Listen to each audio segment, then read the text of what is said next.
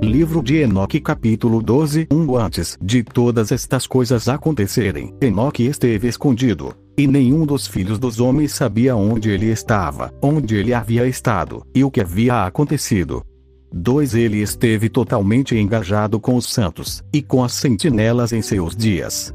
3 Eu, Enoque, fui abençoado pelo grande Senhor e Rei da Paz. 4 Eis que as sentinelas chamaram-me Enoque, o escriba, 5 Então o Senhor disse-me: Enoque, escriba da retidão, vai e dize às sentinelas dos céus, os quais desertaram o alto céu e seu santo e eterno estado, os quais foram contaminados com mulheres.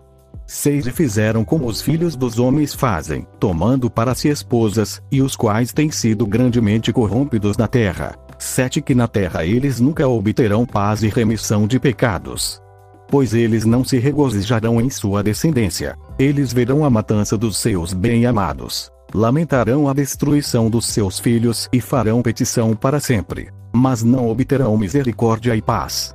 Livros de Enoque capítulo 12